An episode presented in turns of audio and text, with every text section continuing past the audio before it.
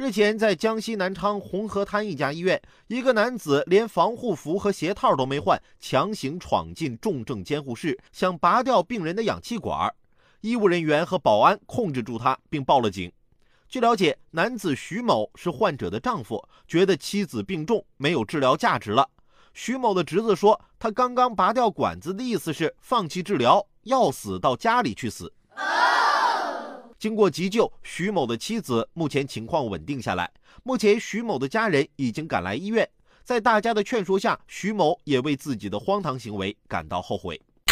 你现在啊，后悔归后悔，但这事儿不能就这么算了。难道夫妻就可以名正言顺的要人性命了吗？说到底，一个家庭要是没了感情，才会觉得钱成了天大的问题。家庭还是应该用爱来维系。我媳妇儿就问我，在咱们感情遇到问题、吵架的时候，你想过离婚吗？我说想过，几次啊？我就告诉她，每一次。我媳妇儿就说了，那为啥你不跟我直接去民政局离了？嗨，民政局附近那也没啥好吃的饭店啊。我媳妇儿问这有啥关系啊？我就告诉她。你自己是什么人？你心里没数吗？要是那儿没啥好吃的饭店，你能去吗？